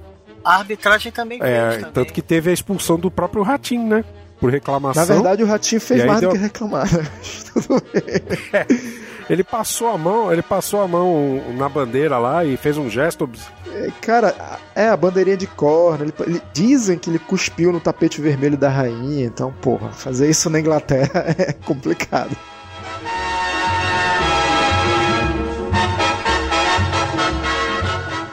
Nas, no chaveamento das quartas de final, aí tivemos lá União Soviética e Chile com a vitória do Chile. 2x1. Um. O Chile estava embalado aí por conta da, de jogar em casa, né? Não era uma grande seleção, não. né? Não era, não. Aí depois do Brasil e Inglaterra, a vitória do Brasil por 3 a 1 Que teve a mítica história do cachorro no campo, né? Que foi detido por um jogador da Inglaterra lá. Aquelas... Foi nesse jogo? Foi nesse jogo. Foi. Foi nesse jogo que o cachorro driblou o Garrincha, que tentou pegar ele e não conseguiu. driblou o primeiro goleiro e depois driblou o Garrincha. Então não foi só o jogador que fez o Manete João, o cachorro também, né? Uma nota interessante, né? A Inglaterra sempre no caminho do Brasil, né? Na, em 58, quando foi campeão lá na primeira fase. Agora nas quartas de final, quando foi bi. Quando foi tricampeão também encarou a Inglaterra. E 2002, campeão também. Só tomando fumo, 2002, né, cara? É. Olha, cara, olha aí. Ah, rapaz, a gente achou o, tam, o talismã do Brasil. É pegar a Inglaterra. É. Dá uma olhada É. no chaveamento É. aí de 2018. Se pega a Inglaterra, já era, campeão. É uma possibilidade, verdade. Em 94 a Inglaterra não participou da Copa do Mundo. Ah, 94. Mas 94 é um ponto fora da curva de tudo, cara. É, porque é fora- era nos Estados Unidos. Aquela que- seleção é. Outro, outro Puta. continente. Tem Holanda também, pô. 94 Holanda e 98 também. Né, a Holanda sempre, sempre no caminho do Brasil e o Brasil passando. E 2014 também, né? Aí, lembra que tomou de 3 a 0 É, E 74 também, né, gente? Carrossel. É verdade. Dançou bonito. Bom, aí tivemos também a Alemanha, a Alemanha Ocidental, né? Eu falando Alemanha, Alemanha, mas na época era Alemanha Ocidental, jogou com a Iugoslávia, perdeu por 1 a surpresa, 0 cara. Pra mim, surpresa. Era a Alemanha que bebia Coca-Cola. Como é que é? A Alemanha que bebia Coca-Cola, né? Porque a Oriental não podia, não tinha É. nada de capitalista, né? Agora entendi a referência, verdade. E ainda num jogo lá do lado da cortina de ferro, Hungria e Tchecoslováquia, né? A Hungria perdeu pra Tchecoslováquia por 1 a 0 É meio que o fim, né? É meio que o fim da Hungria essa Copa, né? Depois disso aí. Acho que não tem registro de nota. Depois da Revolução, né? Acho que acabou, né? Foi bem isso. Em 66, o Brasil pegou a Hungria também. Jogou contra a Hungria. A Hungria ainda, botou um... Não sei se o Brasil tava ruim também, mas a Hungria ainda, ainda, ainda deu trabalho. Mas depois disso, até hoje. Bom, é. Semifinal. Brasil pegou o Chile, ganhou por Aham. 4 a 2 E a Iugoslávia perdeu pra Tchecoslováquia por Isso. 3 a 1 E lá na final nós temos o Brasil aí ganhando por 3 a 1 convincentemente, né? Venceu e Saiu perdendo convenceu, o né? Brasil. O jogo, inclusive. Garrincha Eu- te- teve aquela questão, né? Que não podia jogar, jogou. Ou... Foi nessa Copa? Que foi expulso, né? Foi, foi que ele foi expulso contra, contra o Chile e tal. E suspenderam suspenderam a suspensão Isso. que ele. E ele jogou com Suspender a 39 suspensão? graus de febre. Ah, Essa é, final. teve essa história, cara. Foi. Caraca, velho. Eu com 36 graus, eu, eu não quero levantar da cama. 36 é a temperatura normal, Felipe. Como não, assim, cara? 37. 37 graus. Então tu tá foda mesmo, hein, cara? Com 37 Fala, é, o cara fala vai estar na técnica, fala cama. técnica. Acontece.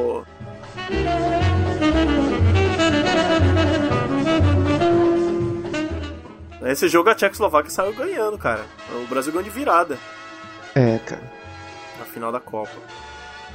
E, o- e a primeira vez que o Brasil também foi campeão jogando com o seu uniforme É, oficial, né? A mítica Primeira vez. amarela. Uma amarelinha, camisa, camisa amarela com detalhes Canarinho. verdes, calção azul e Ah, meias brancas, né? E, e campeã seguida, Aí- né, cara, também. Pe- pe- pe- Pessoal, é, Sim, é bicampeão seguida. Tem vários recordes sendo fato. quebrados. Repetindo É. o feito da Itália. É, é a Copa do Garrincha ou não? E eu acho que é. O Garrincha foi aí determinante. Eu, eu diria assim: Amarildo, Garrincha, Djalma Santos foram peças fundamentais para esse também, time. cara. Vavá, Vavá. Vavá, Vavá É, pouco é vamos incluir o falado, Vavá cara. Nessa acho, que- eu história acho que o. Vavá é muito pouco falado, sabe? Mas toda vez que a gente escuta falar, ah, Brasil ganhou Copa, gol de Vavá. Sempre tem gol de Vavá. Bom, a gente tá falando da parte da mas também tinha um belo do goleiro, né? O Gilmar também fazia seu trabalho lá atrás, né?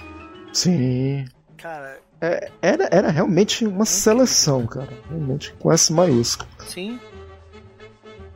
Sim, é. Ó, os convocados, assim, ó, se a gente for ver os nomes, a gente tinha lá Gilmar e Castilho no gol. Lateral, Djalma Santos, Newton Santos, Jair Marinho e Altair. Zagueiros, Mauro, Bellini, Zósimo e Jurandir. Meio campista, Zito, Didi, Zequinha e Mengalvio. E os atacantes, aí tem um monte. Garrincha, Zagalo, Vavá, Pelé, Jair da Costa, Coutinho, Amarildo e Pepe. Desses nomes, acho que quem realmente fez a diferença, eu vou incluir aí. Eu acho que no gol o Gilmar mandou muito bem. Eu acho que Djalma Santos. Newton Santos, que, que é. É, o Newton Santos também dá pra, dá pra colocar ele aí. O Didi, o Garrincha, Vavá e o. Pelé não dá pra falar, né? Porque o Pelé jogou uma vez, um jogo só, né? É, Pelé, Pelé não jogou uma partida, cara. E o Amarildo, que eu acho que fez muito bem o seu, tra- o seu trabalho, né? Tanto que ninguém notou a falta do Pelé nessa Copa, né? Interessante, o, o- Pelé só jogou mesmo na primeira Copa dele e na última. Né, cara? Que interessante. 70, né? É, então, na primeira Copa dele e na Que última. jogou todos. É. Que ele realmente jogou e fez diferença, porque 62 se contundiu, saiu fora. 66 ele foi caçado em campo e contundiram ele. Então, é, A ordem era: é, como vamos jogar contra o Brasil? Não sei, quebra o Pelé e a gente pensa no resto durante o jogo. Era mais ou menos isso. ô Portugal. Em 74, em 74 ele poderia ter jogado Poderia, tava no Cosmo né, na época já, né? É, ele tava, mas ele, ele ainda dava ainda para poder jogar. Eu acredito que sim. E eu acho que o Brasil teria ido mais longe se ele tivesse jogado. Será que o Brasil. Pera aí, será Mas- que o Brasil passava do vocês querem- Carrossel 74? Difícil, cara. Eu acho difícil. Eu acho difícil. Eu acho difícil. Pô, uma coisa, uma curiosidade, cara, se você parar pra pensar, foi, cara, o ele, é, o João Avelange, ele come, ele pegou, né? Ele assumiu a CDB, né? A CBD. Entendeu? E, e ele, cara, ele repetiu tudo que, que foi feito em 58. Todo, é, só mudou o técnico, que, que já não era o Feola, era o Aimoré Moreira. Mas só que, pô, ele continuou com o Newton Santos, ele levou o Didi, levou o Djalma Santos, que já tava numa idade bem avançada. Então ele, ele ainda postou né, nessa, nesse pessoal para poder con- continuar o projeto, né? Porque, no entanto, que deu certo. É, eu, eu não coloquei o Newton Santos como. Apesar de, de- dele jogar bem, porque também ele também tava fora da curva, né? Acho que era 38 que ele tava, não é? 37. 37. Mas que, cara, mas aí é, é porque quando eu, a gente vai falar de alguns jogadores, cara, o cara assim tinha presença. E ele era a presença do Brasil, né? Por mais que quem é, eu não lembro quem foi, acho que foi o Mauro que foi o capitão do Brasil nesse nessa Copa, porque eu acho que o Bellini já era reserva, se eu não me engano. É, cara, ele ele colocava, ele ex- expunha, ele falava as coisas para os jogadores e todo mundo respeitava. Entendeu? É porque o Newton Santos ele sempre Cara. foi assim, né? E é, assim, é, uma, é um dos orgulhos que o Botafogo Newton Santos é de cara, 25, mano. Nossa, 1925. Cara, é, ele, assim, ele é um ponto fora da curva também. Acho que ele, assim, é, ele revolucionou a, a história do que é ser lateral hoje, né? E tal. É claro que acredito que, que não ficaria do mesmo jeito, mas na época ele foi pioneiro em, em avançar. Cara, e nada mais justo do que ele tá, tá nessa segunda Copa do Mundo e ser campeão, porque acho que ele participou em 54 também. Não, eu- eu- justo eu acho que ele é, estar no time e ser campeão. O que eu quis dizer é que eu acho que ele, ele assim, não, não era um jogador. Ele poderia ter uma presença em campo, mas ele não está. Pela técnica, né? Eu não sei, eu posso estar muito enganado, mas eu, tinha, eu, tinha, eu tenho a impressão de que ele já não tinha o mesmo futebol de antes. Ele é, é, é como ganhar um Oscar honorário, sabe? Ele é pelo conjunto da obra, entendeu? Ah, não, mas assim, eu, não, eu, eu também não discordo, não, porque no entanto, em 66 o Garrincha foi pra Copa do Mundo também, mas foi mais ou menos da mesma forma, né? É, Já tava longe 66. do auge. 66 é uma Copa complicada, porque ficou claro toda a bagunça do Brasil, né? Que a gente vai ter bastante tempo para falar. Bom, falando aí das quartas da, do, do avanço, né? Do Brasil. Falamos Ah, das já quartas. tava no já, final, né? já. Já falamos até da final, já. Vamos. Já? Já falamos da final tudo, né? Eu tô ficando doido. Pô, falar de escalação do Brasil na final, Mas peraí, peraí, peraí, peraí, peraí. Se vai falar de escalação do Brasil, tem que falar de escalação da Tchecoslováquia também. Uh, mas eu não treinei tcheco, cara. Pô, cara, tu fala. Não, você tem um sueco perfeito, cara. Por favor. Seu tcheco. O meu sueco é bom, mas meu Não, tcheco é cara, péssimo, Vamos lá, vamos lá. cara. Confio em você, vamos lá. Bom, vamos tentar. vamos achar aqui a, co- a Ah, vou, pro, vou procurar aqui. Vai lá. final, tá aqui. Ah, vamos lá. Meu Deus. Brasil, vou começar pelo Brasil, né? Brasil, goleiro Gilmar, Djalma Santos, Mauro Ramos, que era, Mauro Ramos, que era o capitão, e o Zózimo, além do Newton Santos lá na lateral. Meio campo, Zito e Didi. E lá no ataque, Garrincha, Zagalo, Vavá De novo, e quatro atacantes. Técnico, Eita. Aimoré. É, de novo, cara. Você olha o esquema tático assim, é uma coisa impressionante. Eu acho que foi realmente anos 70 que mudou isso, né? Falou, não, cara, peraí, vamos pegar um desses caras e retrasar, transformar em meia, transformar em ponto, sei lá. Porque era demais, cara. Era uma ofensividade absurda. Agora vocês vão fazer eu sofrer com o Tcheco, né? Vamos lá. Vamos lá. Goleiro, Vilan Schroff. É, vai ser foda isso aqui, hein? Aí temos lá na defesa, lateral, o Giri... Giri... Tishi... Jan... Jan... Popular... Não, eu tô sofrendo aqui. Svatopluk Pluskal, Ladislav Novak, Grande Ladislav.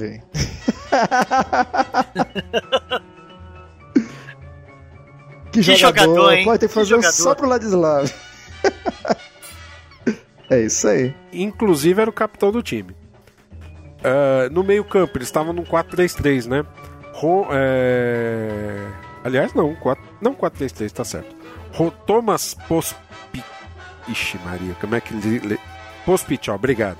Andrei, Andreev Kinavask, Joseph Mazopust, Joseph Jelinek, Adolf Olha Scherer aí, e Joseph Cadabra. Cadabra. Nossa senhora. É, e o seu técnico não menos É conhecido, uma, uma Rudolf seleção que ficou na memória do mundo, né? Pode ver, todos nomes super conhecidos. Sim, Nossa. eu seria capaz de soletrar essa, É. essa, essa seleção em todos os episódios. Claro que não vou fazer isso para não gastar meu tcheco.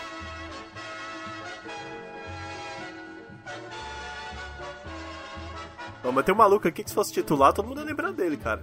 Hum. Joseph Bomba. Olha aí o Bomba. Bomba Pet. Bomba, velho. Bomba Fett. Bom, enfim, o Brasil então mandou muito bem nessa Copa, né? O que, que nós temos de curiosidade dessa Copa aí? Que alguém tem alguma coisa boa pra falar? Eu tenho uma boa. Você sabe qual foi a refeição do Brasil na- no dia do, do jogo contra o Chile? Pois é, eles estavam com medo de, de, por ser a seleção da casa, que alguém colocasse alguma coisa na comida. Então aí a comissão técnica foi comprar salame, mortadela, queijo e pão. É, o, o Brasil enfrentou o Chile na base do Sanduba, cara. Pô, velho. Os conservados. Os, vou falar pra você, os conservados chilenos são demais, cara. A mortadela deles e os frios dele, puta que me comeram muito bem, velho. Comeram muito bem. Outra, o jogo do Brasil e Chile ele não estava marcado pro Estádio Nacional, né?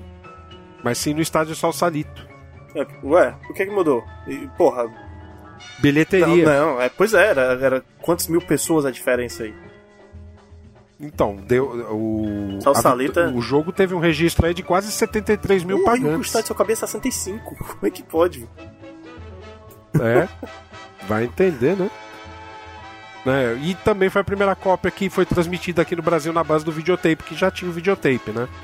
Então, Nessa época passava só em. Não, então, só no chegou a ter cinema, videotape, né? Transmitido por TV, mas só. É assim, o jogo era acontecia um dia, só uns dias depois é que o jogo vinha pra TV.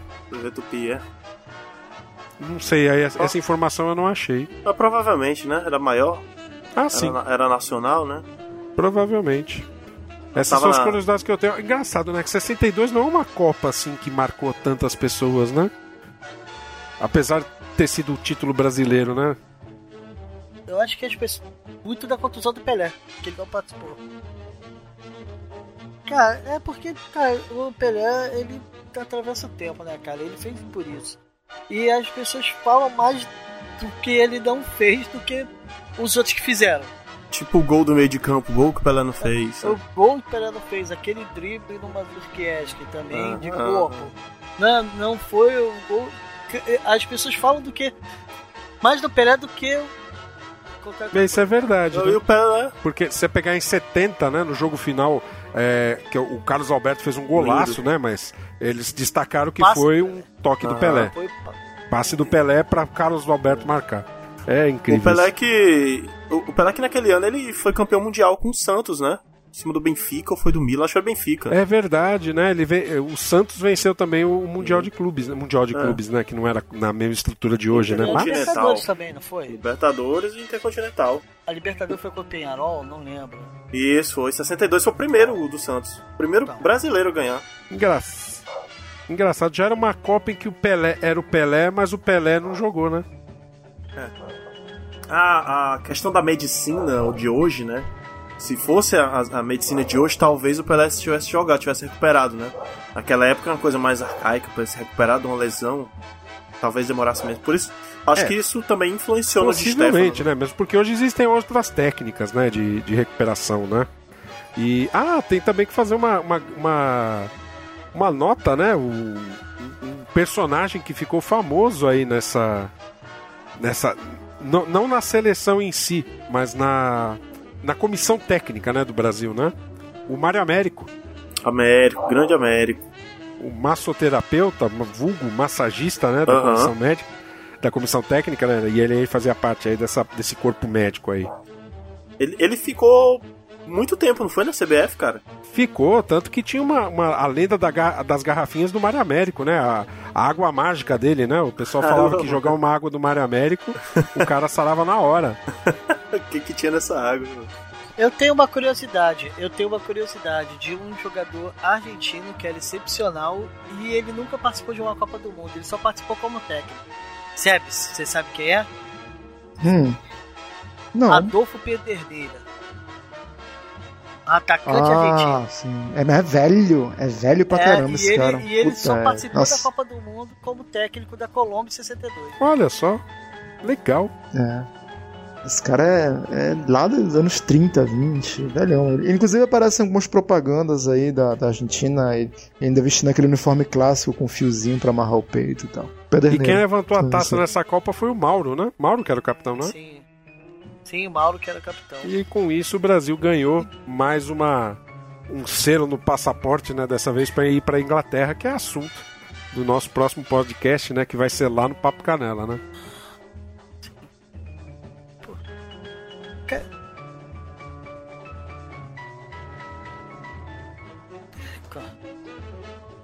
Ah, tem, tem- Rapidinho, tem uma coisa, só uma curiosidade que eu, que eu fiquei intrigado ao, ao ler.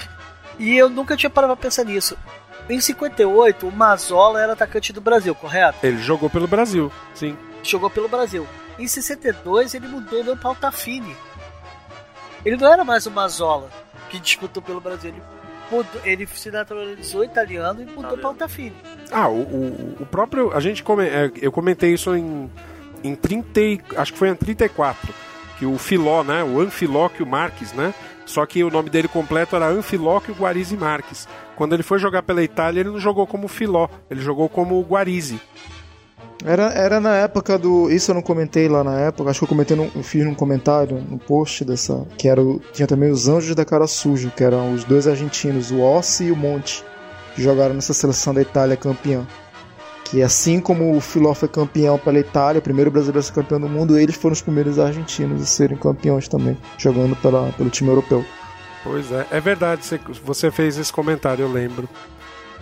É, acho que hoje a gente encerra então, né? Como é que eu faço o fechamento disso aí? Me deem sugestões, gente.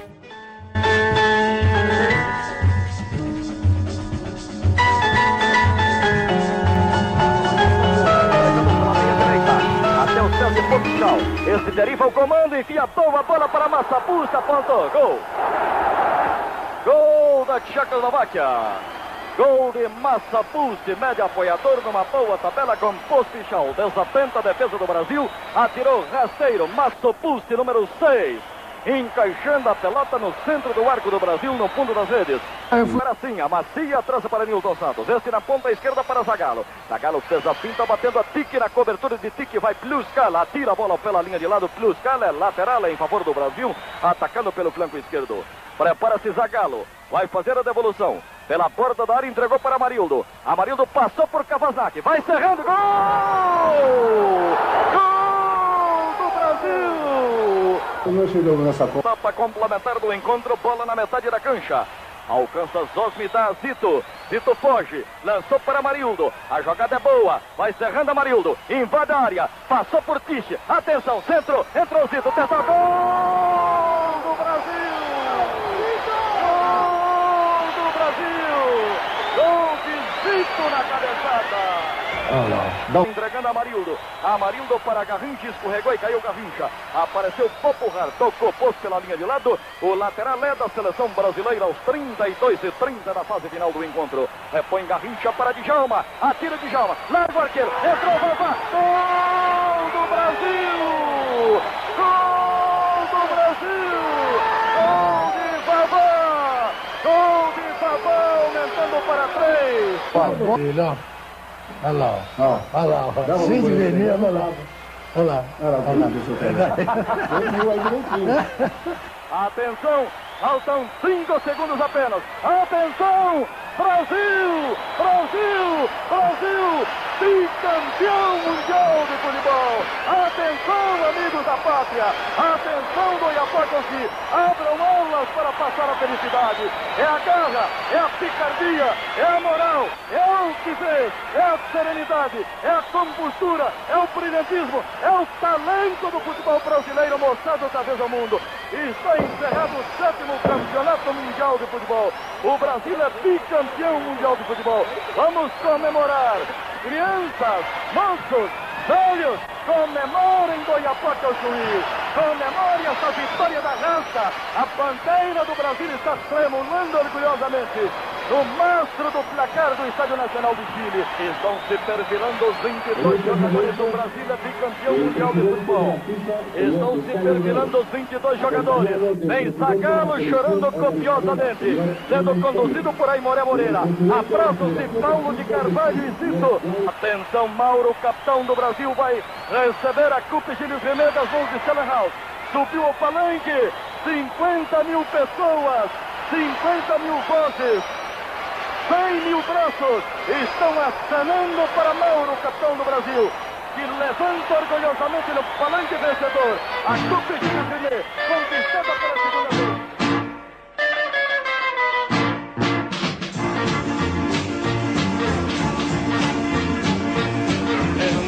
1962 es una fiesta universal del deporte del balón como consigna general. Celebrando nuestros triunfos, bailaremos rock and roll, nos invade la alegría y de todo corazón agradecemos a quienes nos brindaron la ocasión y dispuestos a la lucha estaremos en acción Tora, Mede, Lengvata,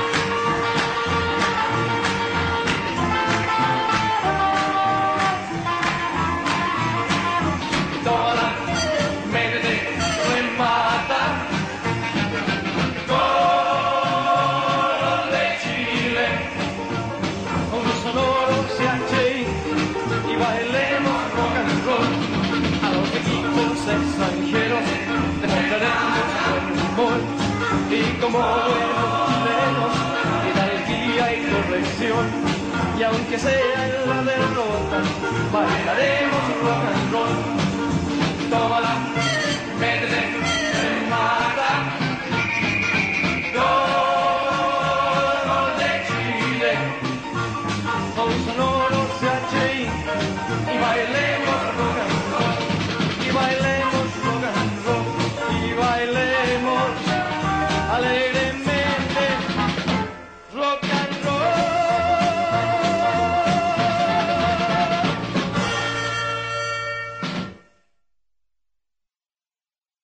Então hoje a gente contou a, a história das Copas de 58 e 62. Eu vou passar aqui pro encerramento e eu vou pedir aí pro Sebs. Sebs, suas despedidas. Então, pessoal, falamos dessa dobradinha do Brasil, primeiro e segundo título. A, a próxima dobradinha vai ser 66 e 70, que eu considero também Copas ainda dentro do reinado brasileiro, que se encerra, assim, entre aspas, nos anos 70, em termos de Copa do Mundo. E essa dobradinha vai ser feita lá no Papo Canela. Eu, eu participo do Papo Canela também, sou um integrante honorário, mas eu tenho um podcast que é meu, com apenas um cast, vai ter link aí no post. E é isso, a gente vai estar sempre divulgando aí as datas das publicações e fazendo todo o acompanhamento do cronograma aí, para vocês ficarem por dentro. Legal. Agora, é- vamos lá, Rafa, o microfone é seu, cara. E esse papai, papai aqui é minha especial. filhota aqui do lado. Participação, pô, muito É. boa, cara. Fala oi, filha. Fala oi, meu amor. Não, ela não quer falar. Agora que eu falo pra ela falar, ela não fala. Bom, Manda aí, Rafa. Cara, agradeço aí o convite para poder participar, falar de, de um assunto que eu gosto muito, né? Que é futebol e ainda mais Copa do Mundo. E, cara, foi muito bom. Foi muito bom. Espero que vocês escutem e também escutem os próximos lá no Papo Canela e até chegar a Copa de 2018, que vai ficar bem legal. Beleza, Rafa. Te agradeço muito pela presença. Apareça mais vezes por aqui, cara. Cara, tá, tá aberto aí, quando que te chamar, tamo aí. Beleza. Felipe, você que é o nosso contundido, você fecha aí, por favor. Cara, é, a gente tá fazendo esse cronograma aí de Copas do Mundo, pra quem ainda não entendeu, a gente vai tentar jogar isso duas vezes ao mês, né? Tanto aqui no Papo Canela quanto no. Aqui no Papo Canela. Aqui no. Um papo qualquer quanto no Papo Canela, né? É um desafio e tanto, hein? Ou seja, esse aqui tá saindo aí. Tá programado pra sair dia 24 de fevereiro. E a próxima da Copa de 66 e 70 no dia 10 de março lá no Papo Canela. E vai estar esse trio aqui, eu, Sebastian, o Ricardo e mais alguém. Talvez seja o Rafael, talvez seja alguém, outra pessoa, não sei. Eis o mistério da fé. Perfeito. Perfeito. Meninos, obrigado pela participação, obrigado pela parceria. A gente continua esse papo na próxima, na próxima edição lá no Papo Canela. Não se esqueçam de acompanhar lá tanto um papo qualquer, Papo Canela e apenas um cast. Um grande abraço a todos. Abraços. Beijo, tchau, tchau. Ai. Falou, tchau, tchau.